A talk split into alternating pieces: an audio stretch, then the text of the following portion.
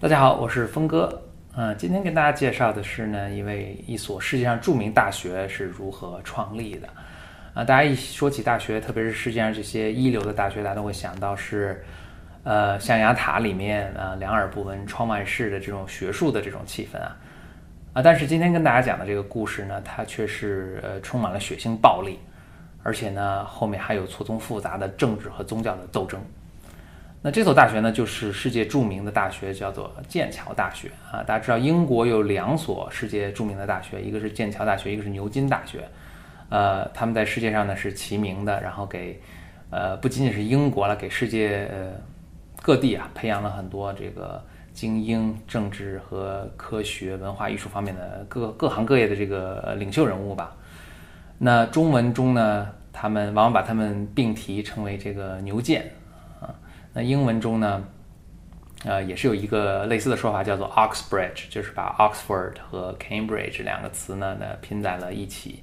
啊，当然现在这两所大学，呃，或者说英国、欧洲整体的大学，他们都有点被后来后起之秀的美国的大学，比如哈佛、耶鲁、Stanford 这样的学校给呃赶超的这种感觉啊。但是呢，呃，剑桥、牛津呢，仍然不失呢是世界上非常优秀的大学。那今天想跟大家说的呢，就是其中的剑桥大学的创立的这个呃历史。但要说起剑桥大学啊，可能还是要先从牛津大学开始说。牛津大学的创立呢，这历史上没有一个呃呃大家都认同的一个创立的呃年份啊。这看起来很奇怪，但其实在欧洲这些历史悠久的大学中呢，它并不是特例啊。就比如说法国的巴黎大学呃 University of Paris，它也是没有一个呃创立呃公认的一个创立的年份的。呃，其实原因呢，就是这些大学他们往往是自然产生的，就是以前根本也就没有大学，有的呢就只是，呃，一些老师啊或者一些学者，他们来到一个地方，比如说一个小镇，他们就开始授课。那有一些仰慕他们的年轻人呢，就追随到这个地方呢来听他们上课。那慢慢慢慢的，这个这个地方有了名气，就更多的学者啊，呃和老师呢来到这里，也有更多的学生来到这里。那围绕着这个。老师、学生的这个这个团体啊，或者说这个 community 啊，它就逐渐形成了这么一个组织，那最后就成为了这个大学。嗯，那这个大学 university 其实在英文中原来也是一个 community 的一个意思。像这样的大学自发的呃，逐渐形成了一个规模。等到有朝一日呢，他们真正被官方认可啊，成为一个大学的时候呢，他们往往已经是一个呃非常有规模、非常有名气的一个组织了。当然，不过这种。呃，自发产生大学的这种做法呢，就是属于当时那个时代啊。呃，到了现在呢，你不管是在中国、欧洲还是在美国啊，如果你想自己呃办学，你别说办所大学了，你就是办一个补习班儿，它还要有各个监管部门的这个批准。那我们刚才说到这些大学，它成长到一定的规模，它也会得到一个官方的认可。那这个认可又是怎么回事呢？这谁是这个官方呢？啊，这个官方呢，并不是说呃国家或者政府。而是来自于当时欧洲中世纪的一个教会，怎么会是这样呢？就是当时的大学，他们呃，不管是培养人才的以后的流向，或者他们的这个授课的内容啊，其实都是跟当时的教会有密切关系的。他们的学生毕业之后呢，往往都是到教会里面去做了神职人员，或者做了，因为教会也是很大的一个机构嘛，或者做了管理者。所以他们其实上就给教会培养了教会的干部啊，教会对他们来说就是用人单位。所以这些大学如果他们的学生呃想要就业啊，或者在大学想要满足一定的就业率，学生想找到工作啊，他们就首先要得到教会的认可。牛津大学也像巴黎大学那样，一个是是自己成长起来的一所学府。那刚开始呢，就是一些可以管它叫教授了，教授学者在牛津这个地方是英国呃东南部的一个小镇开始上课。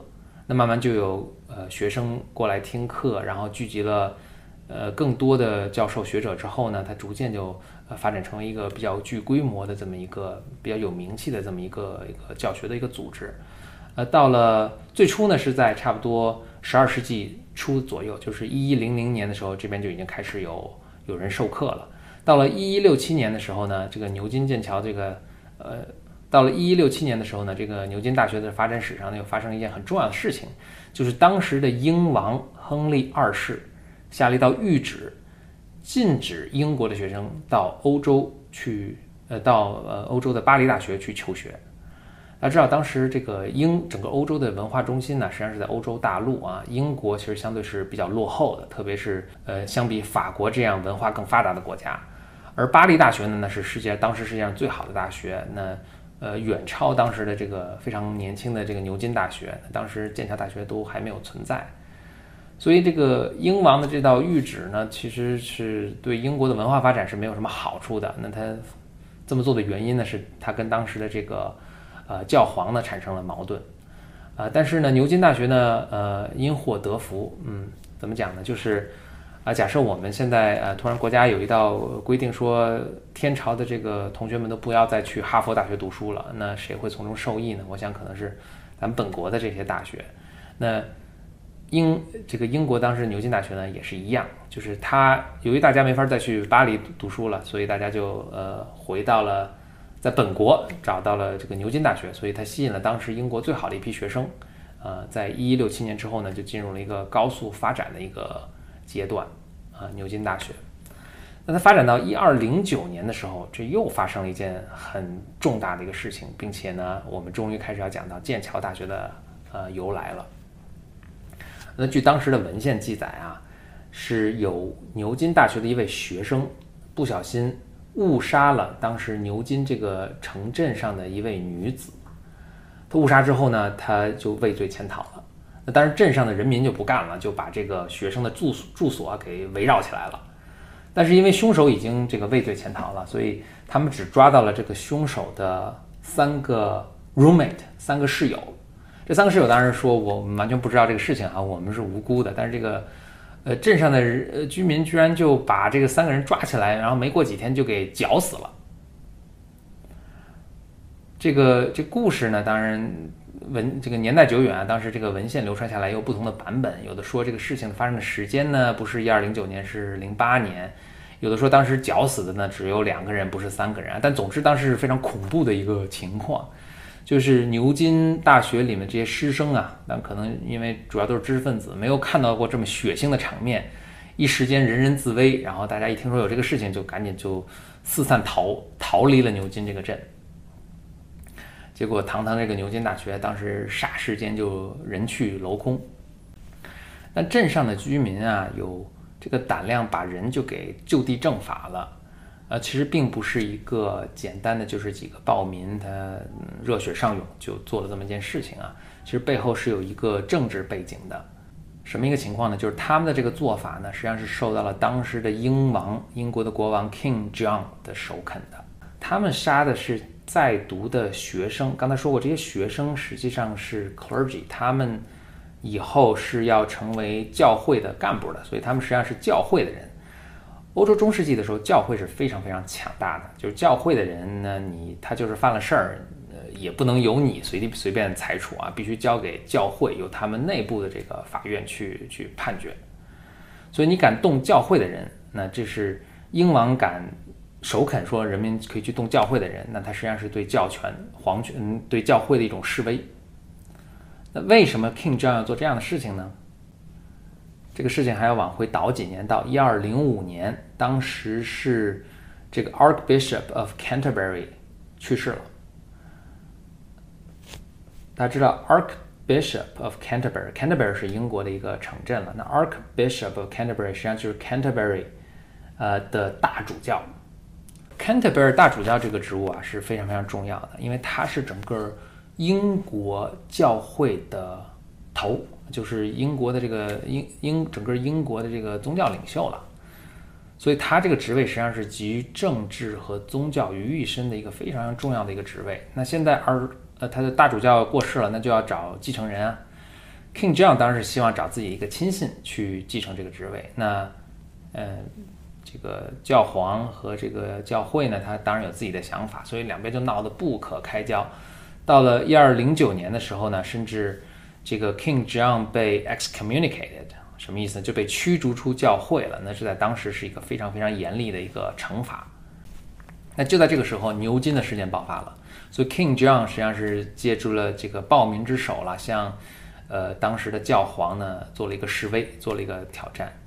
那牛津这件事情爆发的最直接的一个结果呢，就是呃，师生都四散在英国各地了。那其中有相当一部分人呢，就跑到了 Cambridge 这个地方。Cambridge 也是英国南方的一个小镇，啊，他们就在这里啊 settle down 住下了，开始呢重新又开始上课办学，慢慢呢也吸引到了更多的学者来加入他们。呃，后来又得到了这个英王的支持，甚至也得到教会的认可。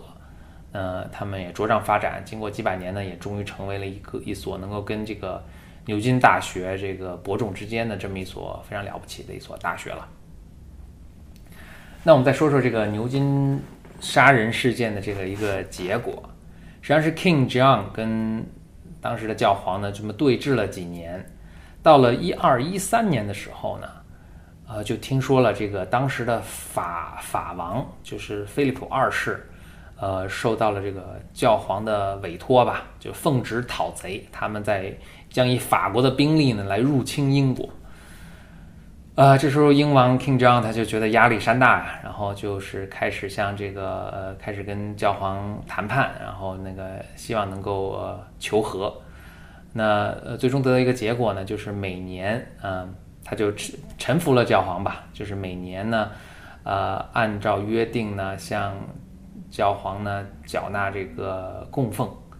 呃，教皇也很够意思，就是转手呢就叫停了这个法王的这个呃侵略的这个战争啊。另外呢，嗯，他很有意思的是，他从此就成为这个 King John 的一个非常坚定的一个拥护者、支持者。那这个政治宗教领袖之间的这个局域吧，呃，或者之间的不和吧，被解决之后呢，就到了一个秋后算账的一个时候了。那就在一二一三年，这个教会就派人来到了牛津这边去处理这个历史遗留事件。呃，他们就对镇上的居民啊做了一个惩罚。那惩罚都有哪些呢？啊，啊，我们来看一下，惩罚当时是有每年镇上居民要向牛津大学交付五十二先令的一个罚款，并且这个罚款是年复一年不会停的，就是永远啊每年都要交这个罚款。另外呢，就是在未来十年中啊每必须向这个教职员工提供这个半价的住宿，嗯，你收这个房租只能收半价。还有就是那些被绞死的学生啊，要被挖出来，嗯，我估计已经腐烂的差不多了，但是还要被挖出来，由当时这个参与暴乱的这个人们啊，光着脚扛着这个学生的尸体，然后由全镇的居民呢这个陪同，啊，这很庄重的再重新进行埋葬。还有最后呢，就是说以后镇上有神，凡是神职人员，凡是教会的人，再犯了罪呢，呃，不能够就地用私刑，一定要把他交到交送到教会的相关部门呢，由教会来裁处。所以最后整个事件结束之后呢，倒霉的呢，可以说还是老百姓。可以说有一个好结果，就是他给我们留下了剑桥大学这样一所非常了不起的学府。好，有关剑桥大学的。创立呢，今天就跟大家介绍到这里了。我是峰哥何峰，以后还会继续给大家介绍有意思的知识。谢谢大家。